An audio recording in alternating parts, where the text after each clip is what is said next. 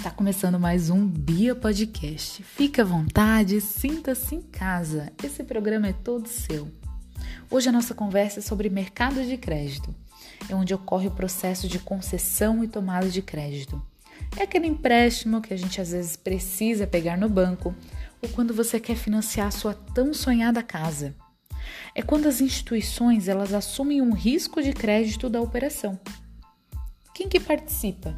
Bancos comerciais, bancos múltiplos que tenham carteira de banco comercial, sociedades de crédito, financiamento investimento, as conhecidas financeiras. O Banco Central ele é o principal órgão responsável pelo controle, normatização e fiscalização deste mercado. O mercado de crédito ele funciona como um centralizador de risco. Ele reduz a exposição dos aplicadores, dos investidores a perdas, otimizando a análise de crédito eles funcionam como um elo entre milhões de agentes. O mercado de crédito, às vezes, ele pode ser insuficiente para empréstimos e financiamentos.